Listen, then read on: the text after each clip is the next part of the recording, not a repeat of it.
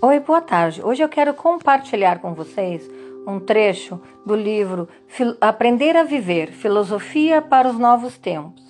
É de Lucifer. Diz assim: ó, Aprender a Viver. Adquiri, ao longo dos anos, a convicção de que para todo indivíduo, inclusive para os que não a veem como uma vocação, é valioso estudar ao menos um pouco de filosofia, nem que seja por dois motivos bem simples. O primeiro é que sem ela nada podemos compreender do mundo em que vivemos. É uma formação das mais esclarecedoras, mais ainda do que a das ciências históricas. Por quê? Simplesmente porque a quase totalidade de nossos pensamentos de nossas convicções e também de nossos valores se inscreve, sem que o saibamos, nas grandes visões do mundo, já elaboradas e estruturadas ao longo da história das ideias. É indispensável compreendê-las para aprender sua lógica, seu alcance e suas implicações.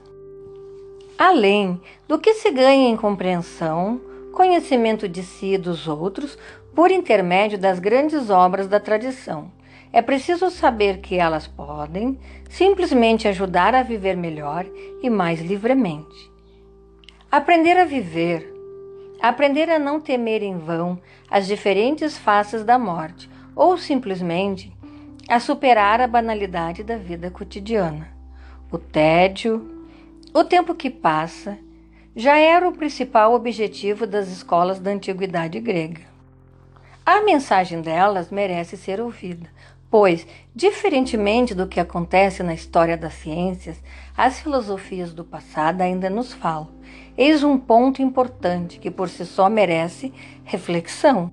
Quando uma teoria científica se revela falsa, quando ela é refutada por outra visivelmente mais verdadeira, cai em desuso e não interessa mais ninguém à exceção de alguns eruditos, lógico. As grandes respostas filosóficas dadas desde os primórdios à interrogação sobre como se deve aprender a viver continuam, ao contrário, presente. Desse ponto de vista, seria preferível comparar a história da filosofia com a das artes e não com a da ciência, assim como as obras de Braque não são mais belas do que as de Manet, Monet, né? as reflexões de Kant, de Nietzsche sobre o sentido ou não sentido da vida não são superiores, nem, aliás, inferiores às de Epicuro ou Buda. Nelas existem proposições de vida, atitudes em fases da existência que, continu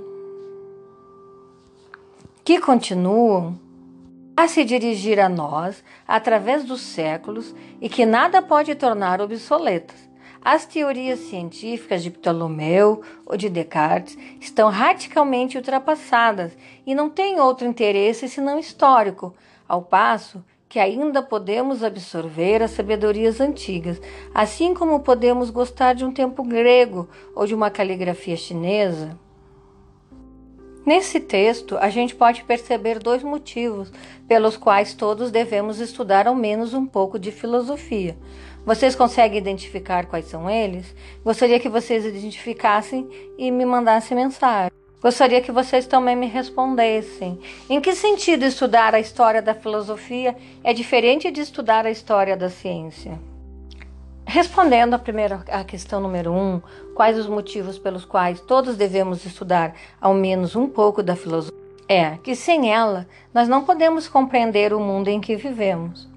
Por quê? Porque quase a totalidade do nosso pensamento e de nossas convicções, assim também dos nossos valores, se escreve sem que saibamos nas grandes visões do mundo